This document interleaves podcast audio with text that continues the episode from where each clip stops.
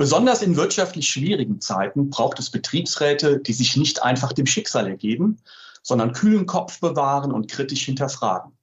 Die mit Plan in die schwierigen Gespräche mit dem Arbeitgeber gehen, die wissen, was alles für die Beschäftigten auf dem Spiel steht und sich kein X für ein U vormachen lassen. In unserer heutigen Folge von AIB Audio, dem Podcast für erfolgreiche Betriebsratsarbeit, haben wir dafür zwei erfahrene Gäste eingeladen. Meine Kollegin Eva Maria Stoppkotte, verantwortliche Redakteurin der Fachzeitschrift Arbeitsrecht im Betrieb, spricht zum einen mit dem Betriebsratsvorsitzenden des Großkraftwerks Mannheim und zum anderen mit dem BR-Vorsitzenden des Automobilzulieferers Gechstamp aus dem thüringischen Heinrode. Während es im hessischen Steinkohlekraftwerk um die sozialverträgliche Gestaltung des politisch beschlossenen Ausstiegs aus der Kohleverstromung geht, drehte sich im ostdeutschen Unternehmen alles um die Abwendung von vermeintlich unvermeidlichen Schließungsplänen und den Einsatz für eine langfristige Standortsicherung. Beide Projekte sind für den Deutschen Betriebsrätepreis 2022 nominiert. Und wer sich jetzt unseren aktuellen Podcast anhört, weiß spätestens danach auch, warum das so ist. Das solltet ihr also nicht verpassen. Wir wünschen viel Spaß mit dieser neuen Folge von AIB Audio.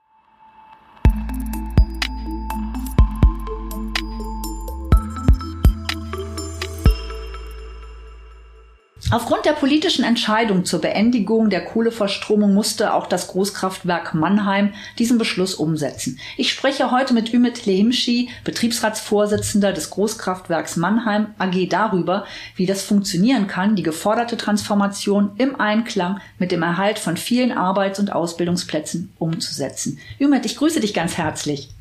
Ich grüße dich auch, Eva.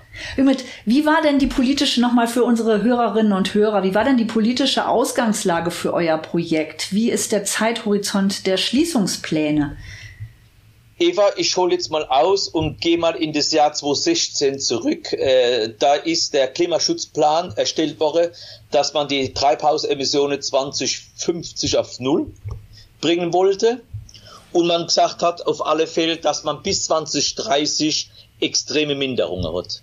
Mhm. 2018, jeder kann sich, glaube ich, erinnern, war dieses Thema mit der Erderwärmung 1,5 Grad, das müssen wir stoppen, ja. Und das bedeutet im Umkehrschluss Ausstieg aus der Kohleverbrennung. 2011 sind wir ja damals mit äh, Atomkraftwerke ausgestiegen. Ähm, diese Sache hat ja angefangen, dass die Regierung dann die Kommission gebildet hat, die WSB, mhm. Wachstum, Strukturwandel und Beschäftigung. Die hat den Auftrag gehabt, ähm, einen äh, Bericht zu erstellen, wie kann das ohne Kohle gehen, wann kann das ohne Kohle gehen. Es waren viele beteiligt, Gewerkschaften waren beteiligt, politisch waren beteiligt, Lobbyisten waren, alles war bunt gemischt. Die haben dann ihren Abschlussbericht 2019 im Januar gesagt, Ende der Kohleverstromung 2038. So. Somit hat dann die Regierung gesagt, die hat auch eine Zeit lang gebraucht, gut ein halbes Jahr, ging alles bis Mitte, glaube ich, 2019. Der Ausstieg aus der Braunkohle 2038 mhm. und der Ausstieg aus der Steinkohle spätestens 2038. 33. Und äh, es hatte viele äh, äh, Beweggründe gegeben, warum diese Entscheidungen getroffen worden sind. Im Osten ist natürlich die Beschäftigung, die Vollbeschäftigung anders wie in Baden-Württemberg, ist ganz klar, da war man abhängig auch Struktur, aber alles nachvollziehbar, was da entschieden worden ist. Und die breite Masse hat gesagt gehabt, jawohl, wir wollen raus aus mhm. der Kohle. Mhm. So, aktuell liegen wir jetzt bei äh, 2030, 2033 und jetzt hat man ja vor kurzem auch gehört von der RWE, auch die wollen ihr Braunkohle nicht bis 38, sondern spätestens 30 mit allem aufführen. Das ist augenblicklich jetzt der Stand, ja. Mhm. Ähm, und das wird auch so im GKM so sein, dass wir spätestens 30, 33, ich leg mich nicht so ganz fest, aber hier im GKM, wo rein nur Steinkohle verbrannt wird, auch damit aufgehört wird. Wir werden dann keine Kohle mehr verbrennen. Okay. So. Das ist ja auch nochmal was Hartes für die Belegschaft. Wie haben die denn darauf reagiert? Also die Belegschaft, ich gehe immer wieder zurück, äh, wie vor ein paar Jahren das war. Es war eine riesengroße Verunsicherung ja. ist ganz klar.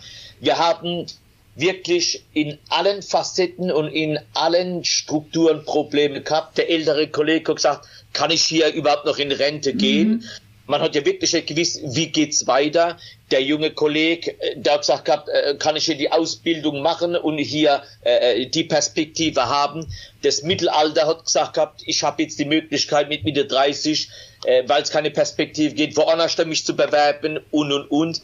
Und ich kann euch wirklich aus der Realität heraus berichten. Ich habe sogar Kollegen gehabt, junge Kollegen mit junger Familie damals, die nicht einmal einen Baukredit gekriegt haben, ja. weil die Sparkasse oder die Kreditinstitute gesagt haben, der wo jetzt im Kohlekraftwerk arbeitet, man weiß gar nicht wie lang und und und. Also wirklich hart und ähm, man geht her und sagt, auch in der Schule ist man angefeindet worden, ob ihr es glaubt oder nicht, okay. wenn dein Vater im Kohlekraftwerk gearbeitet hat. Man hat jetzt äh, wirklich so schlimm war das, dass man gesagt hat, das ist alles nur dreckig und das ist nicht gut, umweltschädlich. Und die Kinder haben manchmal sogar nicht gesagt, wo die ihre Eltern schaffen. Also mhm. es war auch von der politischen Seite her äh, ganz, ganz schlimm.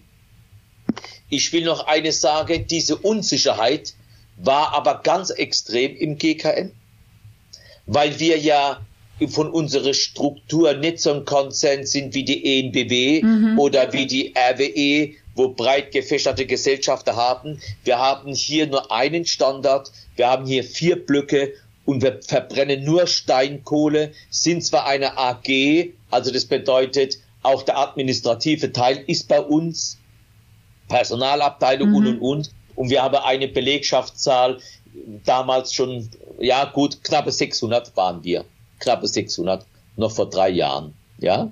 Okay, ihr habt, ihr habt ja dann, um, um diese Unsicherheit so ein bisschen wieder, um die Leute wieder sicherer werden zu lassen, habt ihr eine Rahmenbetriebsvereinbarung abgeschlossen ähm, wo halt der. Erhalt der Arbeitsplätze auch nochmal abgesichert wurde und wo ihr auch quasi von, vom Job in den Job vermittelt, also Qualifizierung anbietet, vom Job in den Job vermittelt, äh, damit einfach die Leute, weil das muss man sich ja auch tatsächlich nochmal so vorstellen, das Großkraftwerk muss ja so, so lange laufen, bis es geschlossen wird und so lange müssen auch die Beschäftigten da weiterhin tätig sein. Ähm, was war denn bei dieser Rahmenbetriebsvereinbarung, nochmal herzlichen Glückwunsch dazu, was war denn dabei schwierig? Eva, ähm, ich muss jetzt äh, ganz kurz ausholen. Die Voraussetzungen, dass hier die Kapazitäten weniger werden, mhm. war, dass das Unternehmen hergeht und sagt, aus ähm, diesen Haltepunkte 23, 26, 29, ja, wo man gesagt hat, die Kapazität wird weniger, an Auktionierung teilnehmen und und und, ähm, da wir das sozial gestalten wollen, mhm. also das hat die Bundesregierung gesagt, und nicht auf dem Rücken der Beschäftigten, muss ein Sozialtarifvertrag her, wo das alles abmindert. Das haben wir hingekriegt auf der Landesebene, mhm. aber das ist ja nur ein gewisser Rahmen. Ja. Die Krux war auf der betrieblichen Ebene, dieses zu vereinbaren. Ja, so und jetzt schwenken wir um. Die Schwierigkeit war natürlich eines. Unser Motto war, keiner geht in die Arbeitslosigkeit. Mhm. Unser Motto war von Arbeit in Arbeit.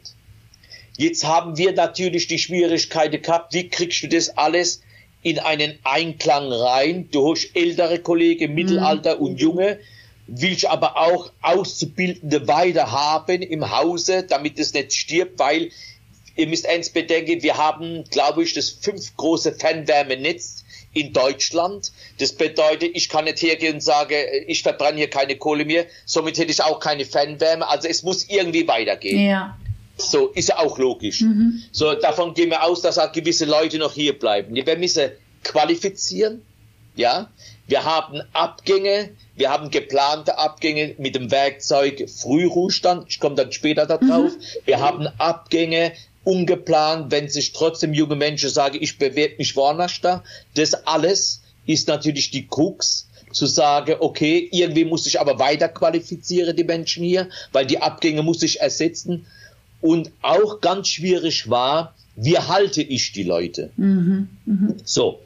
Und jetzt hat ähm, in diesem äh, in diesen RBV, also die Rahmenbetriebsvereinbarung plus eine Personalbedarfsplanungsbetriebsvereinbarung, die ganz wichtig ist, sind zwei elementar wichtige Werkzeuge, die wir nur zustande gekriegt haben, weil wir hier im GKM traditionell einen Organisationsgrad haben von über 90 Prozent. Ja, okay. Und wir haben wirklich immer starken Betriebsrat gehabt. Und der, den, den Halt der Belegschaft, die Loyalität der Belegschaft, die war schon immer da. Die ist an jetziger Zeit immer noch vorhanden. Mhm. So, wir sind dann hergegangen und haben gesagt gehabt, wir brauchen die Sicherheit. Und die Sicherheit war die Frühruhestand als Werkzeug für den Personalabbau. Mit 60 können die Leute in den Frühruhestand gehen.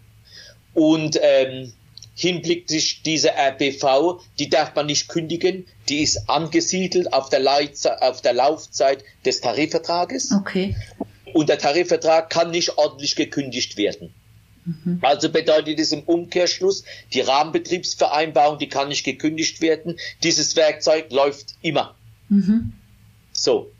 Jetzt gehe ich her und sage, somit darf man auch diesen Menschen nicht kündigen alle Mitarbeiter, die in den Sozialtarifvertrag reinfallen, ja, die darf man auch nicht kündigen.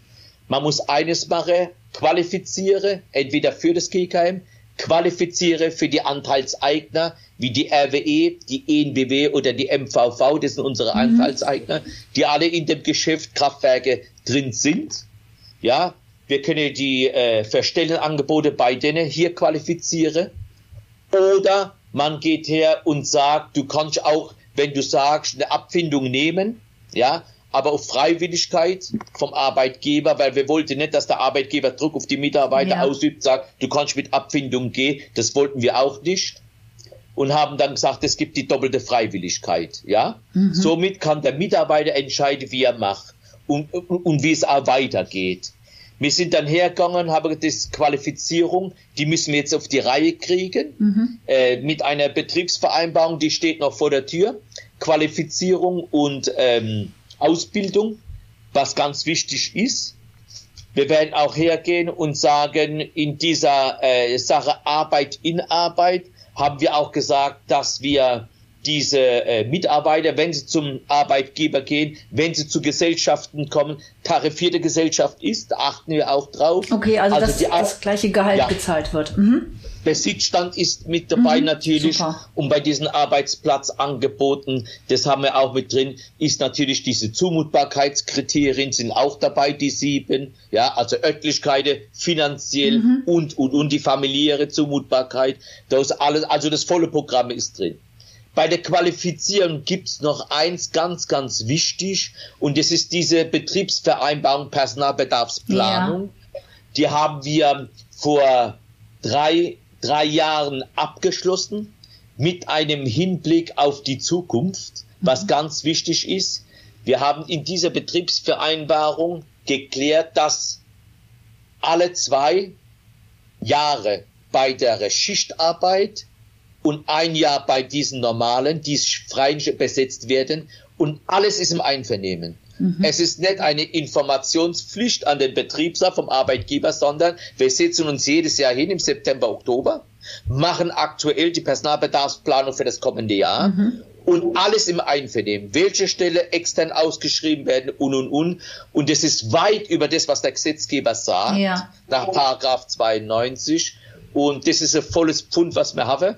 Und das werden wir auch nicht hergeben, das werden wir weiterführen. Super. Sodass, Auf alle Fälle. Sodass ihr engmaschig auch immer quasi dabei seid und genau reagieren genau. könnt, wenn irgendwas passiert. Und auch, Ganz äh, weil genau. letztendlich ist ja auch immer schwierig zu qualifizieren. Wo geht die Qualifizierung auch hin? Ne? Ja. Wo, wo sind die neuen Jobs? Also wenn, wenn ja. da neue Jobs auf dem Markt sind, da muss ich ja dann auch hinqualifizieren. Und das muss ich dann ganz kleinteilig genau. auch klären. Großartig. Ganz genau, ganz genau. Und letztendlich der genau. 92 gibt ja auch nur immer ein Informations, äh, eine Informationspflicht her, aber tatsächlich nicht ein Mitbestimmungsrecht. Und das habt ihr ja großartig da reingebracht gebracht auch.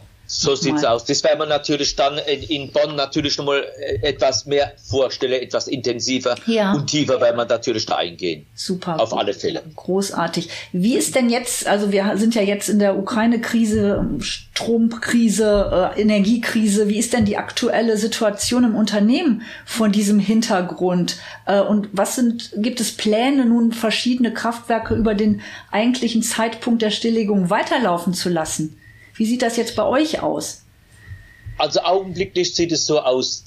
Vor der Ukraine-Krise waren wir personell in einem Ausstiegspfad. Das bedeutet, Wir haben geplante Abgänge gehabt durch das Alter, haben diese Stelle dann mit Jüngere bei Zeit qualifiziert und ersetzt.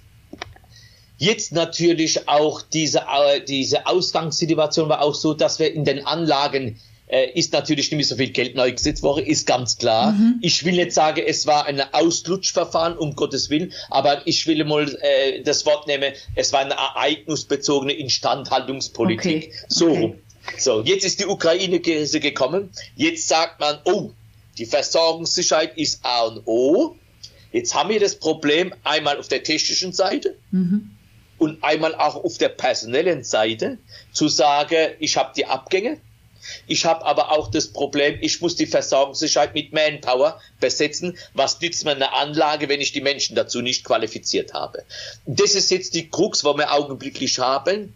Und ähm, wie schon am Anfang erwähnt, werden wir diese Zeit zwei, drei Jahre überbrücken müssen. Wir haben auch Stellenausschreibungen gemacht, aber diese Stellenausschreibungen, äh, das, die Fachkräfte werden gesucht. Ja, ja, klar. So, so, die warten ja nicht auf das Großkraftwerk Mannheim. Und ähm, wenn man sagt, das Großkraftwerk Mannheim wird auch irgendwann ja etwas kleiner und die Perspektive ist nicht so, mhm. dann ist es woanders da besser, ist ganz klar. Also folgedessen müssen wir jetzt in uns gehen. Wir haben Auszubildende, die wir qualifizieren müssen. Wir haben hier äh, äh Menschen, die zwar in, in, in Frühruhestand gehen, aber wir schauen mal, wie wir das ergänzen, wie wir qualifizieren. Wir sind jetzt dabei, augenblicklich in diesem Modus mit dem Arbeitgeber in die Gespräche reinzugehen. Wie können wir das machen? Also wir müssen eine gewisse Zeit von zwei bis drei Jahren die Versorgungssicherheit gewährleisten, mhm. weil der Winter, man sagt, der Winter wird hart, wir gehen auf den Winter.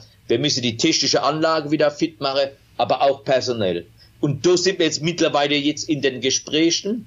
Äh, ich will jetzt gar nicht zu tief reingehen, weil äh, Gedanke gut gibt's natürlich. Wie kann man das machen? Mhm. Das bedeutet im Umkehrschluss, wer wäre im Winter eine Mehrbelastung mittragen müssen bei den Menschen, ist ganz klar. Ja, die muss honoriert werden, ja. weil man viel mehr abverlangt.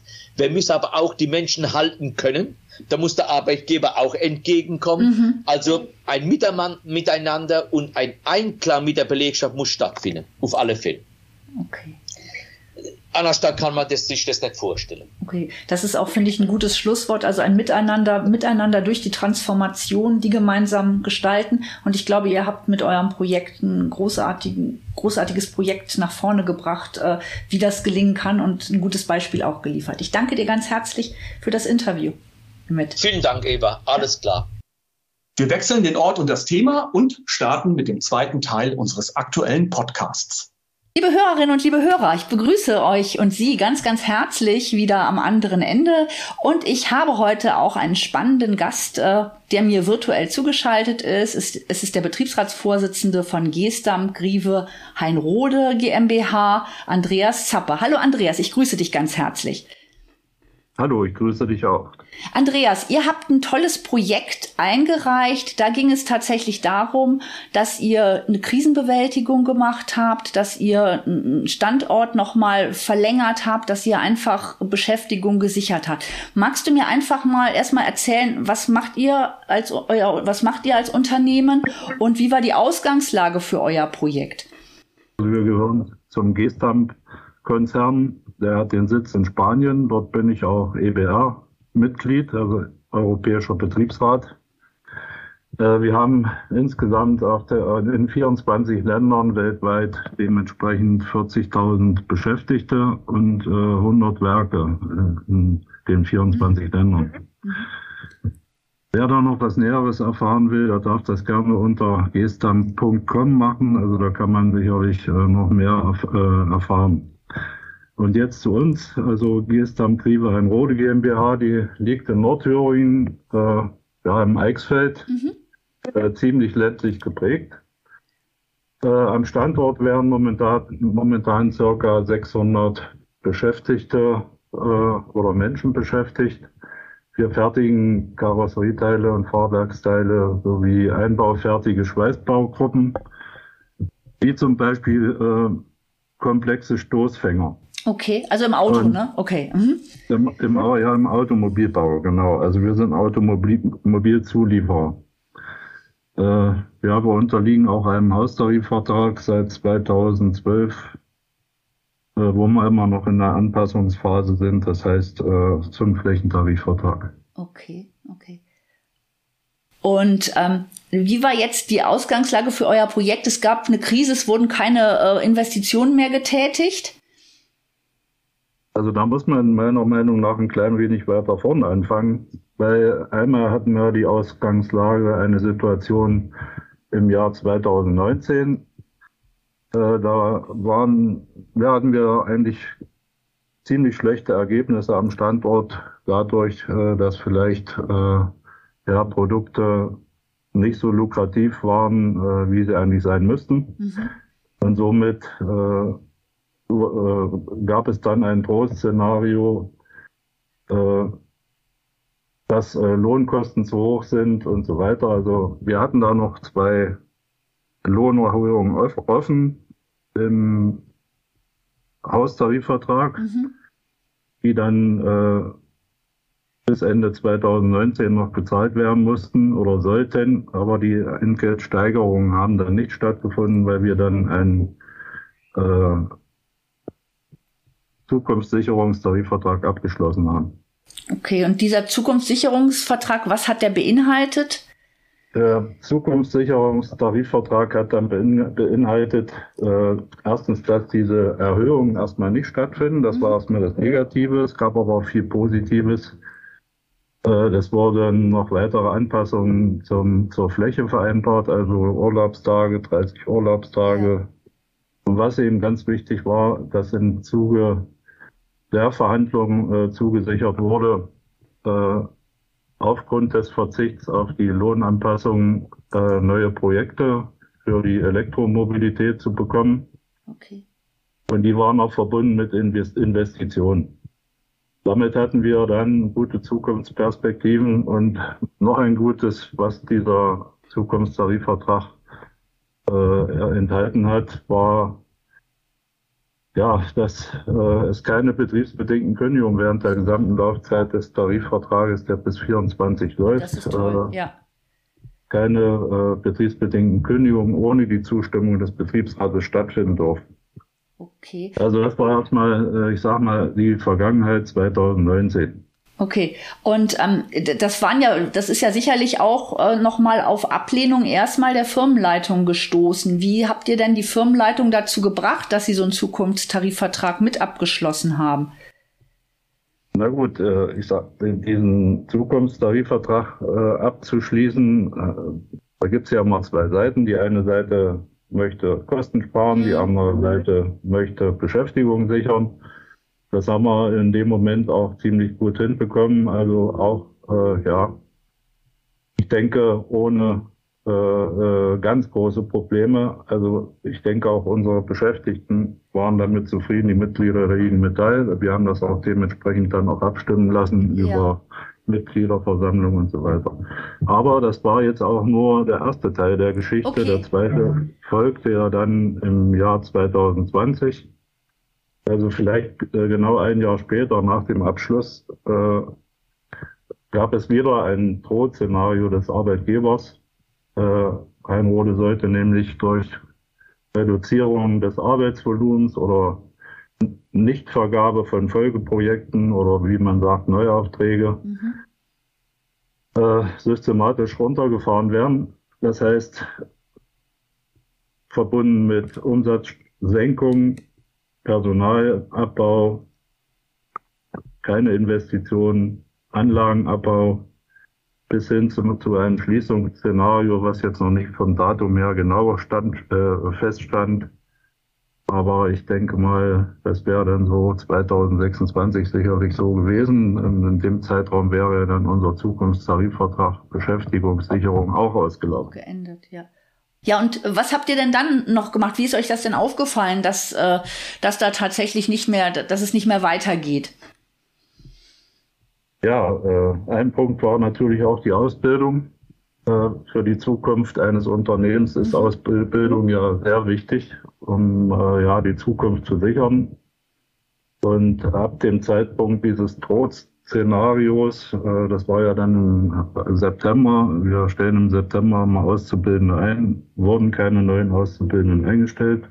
Da hat man das auf Corona geschoben, aber ich glaube, äh, da müssen bei allen Betriebsräten die Alarmglocken angehen. Das ist bei uns dann geschehen. Okay. Was habt ihr dann? Wie seid ihr dann weiter vorgegangen? Da gab es noch viele andere Sachen, die der Arbeitgeber dann noch durchgeführt hat. Willkürliche Versetzungen, ohne den Betriebsrat äh, ja, zu informieren oder besser gesagt über Paragraph 99 ordentlich anzuhören. Ja. Kollegen wurden gedrängt, Aufhebungsverträge zu unterschreiben, ohne dass es da schon einen Sozialplan oder Interessenausgleich gab. Was wir dann getan haben, das ist ja deine Frage gewesen. Mhm, genau. Ist eben, wir haben gemeinsam mit der IG Metall eben versucht, äh, äh, Licht in das Dunkel zu bringen. Wir haben uns Sachverständige oder haben Sachverständige beauftragt nach Paragraph 40 und 80 Betriebsverfassungsgesetz. Ja. Das heißt Recht, ein Rechtsanwalt und eine Wirtschaftsberatung. Äh, diese Wirtschaftsberatung und den Rechtsanwalt hatten wir 2019 auch schon. Okay. Und äh, die hatten auch da schon die Kenntnis, wie das 2019 abgelaufen ist. Deswegen war das auch ein Vorteil für uns. Sie mussten sich nicht nochmal neu einarbeiten. Der Wirtschaftsausschuss hat einen Fragenkatalog erstellt. Äh, der wurde aber von der Arbeitgeberseite unzureichend beantwortet. Somit hat dann der Wirtschaftsausschuss die Betriebsänderung festgestellt, was der Arbeitgeber aber wiederum bestritten hat. Da blieb uns nichts anderes übrig, übrig, als eine Einigungsstelle einzuberufen. Und die hat dann auch diese Betriebsänderung festgestellt, besser gesagt, der Einigungsstellenvorsitzende. Okay, und das war ja dann der Ausgang, wo ihr dann auch nochmal sagen konntet, okay, wir machen Interessensausgleich und Sozialplan. Genau, also da begannen dann auch die Verhandlungen zum Sozialplan Interessenausgleich.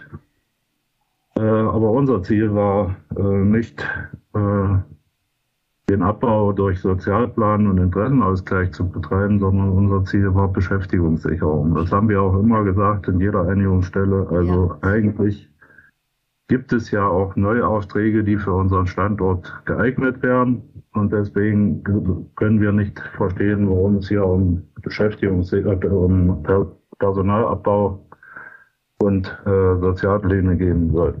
Okay. Und dann habt ihr euch stark gemacht zusammen mit der IG Metall, habt auch nochmal äh, Gegenvorschläge wahrscheinlich unterbreitet, wie es anders laufen könnte beim Arbeitgeber. Und das wurde dann so angenommen und dann ist das in diesen Zukunftstarifvertrag gemündet. Ja, da haben wir dann Mitgliederversammlungen durchgeführt, ja. Betriebsversammlungen durchgeführt, das alles unter freiem Himmel, weil damals ja Corona war ja. und das in den Unternehmen oder ich sag mal einfach nicht, nicht so ganz einfach war. Ja. Und wir haben erstmal die Beschäftigten von den Plänen des Arbeitgebers äh, in Kenntnis gesetzt, denn das, der Arbeitgeber hat das nicht getan. Also wir waren die Überbringer der schlechten Nachrichten, mhm. ist ja auch immer nicht so schön, aber man muss aber offen und ehrlich auch damit umgehen, weil ich glaube, das haben die Beschäftigten auch verdient, äh, da ehrlich mit umzugehen. Da wurde das dementsprechend dann präsentiert, dann gab es ein großes Raunen und großes Erstaunen und dann äh, haben wir weitergemacht mit Einigungsstellen, mit der Einigungsstelle während der Betriebsänderung. Okay. Die wurde dann eingerichtet, weil wir ja auch da beim Interessenausgleich und so weiter auch nicht weitergekommen sind, weil wir andere Ansichten hatten als der mhm. Arbeitgeber, haben wir dort auch wieder diese Betriebs-, äh, diese Einigungsstelle äh, eingeschaltet. Okay. Und dann hat's was gebracht. Dann haben wir in dieser Einigungsstelle nochmal klar und deutlich gesagt, äh, die Argumente des Arbeitgebers, die da hießen, wir haben keinen Platz, mhm. wir haben kein geschultes Personal und das, der, die Aufträge sollten an ein nicht tarifgebundenes Unternehmen vergeben werden. Diese Sachen haben wir versucht, alle zu widerlegen. Mhm. Dann haben wir auch gesagt, die Führungsebene, die stand auch nicht so richtig hinter den Beschäftigten. Na gut, wenn man äh, dessen Brot ich esse, dessen Lied ich singe, ja, ja, würde ich mal einfach so ja, sagen. Und äh, da, ich kann das aber trotzdem nicht verstehen, weil es ja auch um 500 Arbeitsplätze ging. In jedem Fall und ich meine ländliches Gebiet, ja klar. Ne? Ländliches Gebiet. Mhm. Man muss ja mal sehen, dass nicht 500 Arbeitsplätze am Standort da nur gefährdet, mhm. gefährdet sind, sondern man muss mal in die Familien gucken, äh, ne? Ja was oder in der Gegend, was das äh, an Kaufkraftverlust und so weiter bedeutet hätte. Das muss man immer gleichzeitig noch mit äh, äh, sehen. Das haben wir auch in den einigen Stellen Verfahren dementsprechend auch als Argument vorgetragen. Okay, und ja, dann hat der Betriebsrat natürlich versucht, einiges klarzustellen. Mhm und hat äh, dann ist dann in, in die Aktion gegangen und nicht in der in die Re in der Reaktion geblieben. Wir haben dann Kontakt mit dem OEM aufgenommen, der eigentlich neue Aufträge für uns äh, parat hätte, mhm. der sie auch gerne hier am Standort äh, äh, vergeben will. Aber eben der Arbeitgeber dementsprechend gesagt hat, sie hätten keinen Platz und wäre auch kein. Also diese ganzen Sachen haben wir dann versucht zu widerlegen. Wir haben das Layout genommen, wir haben Platzverhältnis überprüft, sind mit Bandmaß durch die Hallen gegangen und haben überprüft, ob die Anlagen, die der, äh, die der OEM zu, an, zu uns vergeben möchte, äh, auch hier reinpassen, auch mit Änderungen und vielleicht auch mit Abbau von Maschinen, die man eigentlich nicht mehr benötigt. Wir haben somit dann dementsprechend äh, die Argumente des Arbeitgebers äh, widerlegt. Mhm. Äh, unserer Meinung nach ist auch genügend qualifiziertes Personal am Standort und wenn man zusätzliche Aufträge bekommt, kann man ja auch noch weiterbilden. Das ist ja alles kein Problem mhm. normalerweise für ein gutes Unternehmen. Und wir haben eine Petition gestartet äh, am Standort und zwar hieß die Petition für die Neuaufträge im, äh, in Herrnrode. Okay. Also seid ihr, ihr habt quasi das gemacht, was eigentlich ein Arbeitgeber machen würde. Ihr habt euch selber die Projekte nochmal geholt. Ihr habt geguckt, dass alles in Ordnung ist von, von eurem, von, von eurem Betrieb her, dass die Beschäftigten da sind, die das machen können, dass die Platzverhältnisse gut aufgestellt sind. Also letztendlich braucht ihr den Arbeitgeber dann gar nicht mehr, ne? nur noch zur Unterzeichnung quasi des Zukunftstarifvertrags. Das kann man so sagen, ja. Also die Petition war auch ein Erfolg. Also ich, ich weiß es jetzt nicht mehr ganz genau, aber ich glaube, knapp 400 Kolleginnen und Kollegen haben diese Petition unterschrieben, dass dieser Auftrag auch in den Standort soll.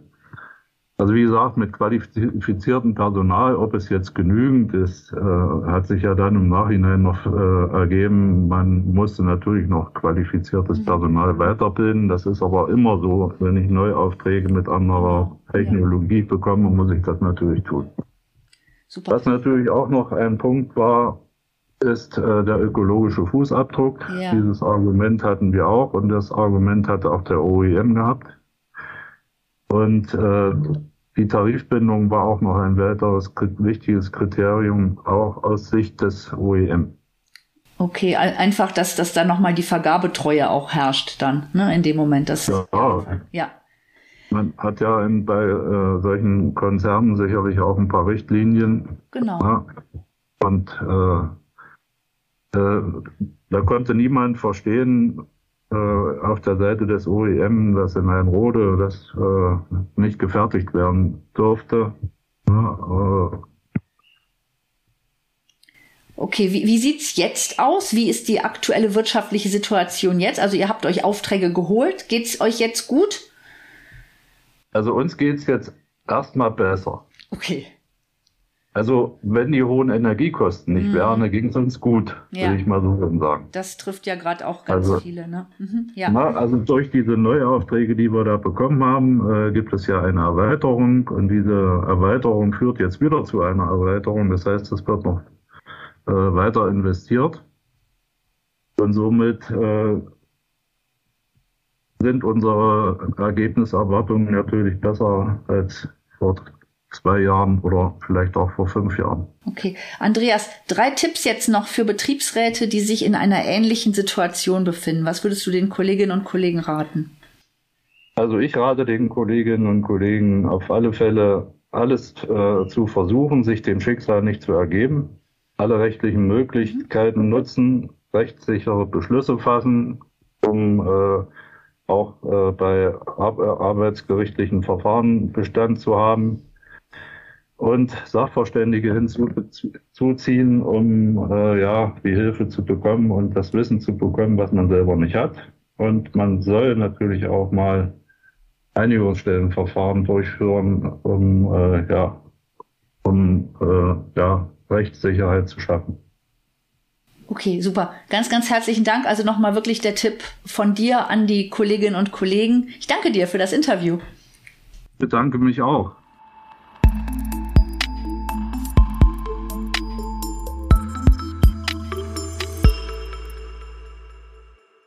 Mehr Informationen zu den hier vorgestellten Nominierten und zu vielen weiteren spannenden Bewerbungen für den Deutschen Betriebsrätepreis 2022 findet ihr auf unserer Website bund-verlag.de und in den Show Notes. Den Deutschen Betriebsrätepreis verleiht unsere Zeitschrift Arbeitsrecht im Betrieb bereits seit dem Jahr 2009 unter der Schirmherrschaft des Bundesministeriums für Arbeit und Soziales.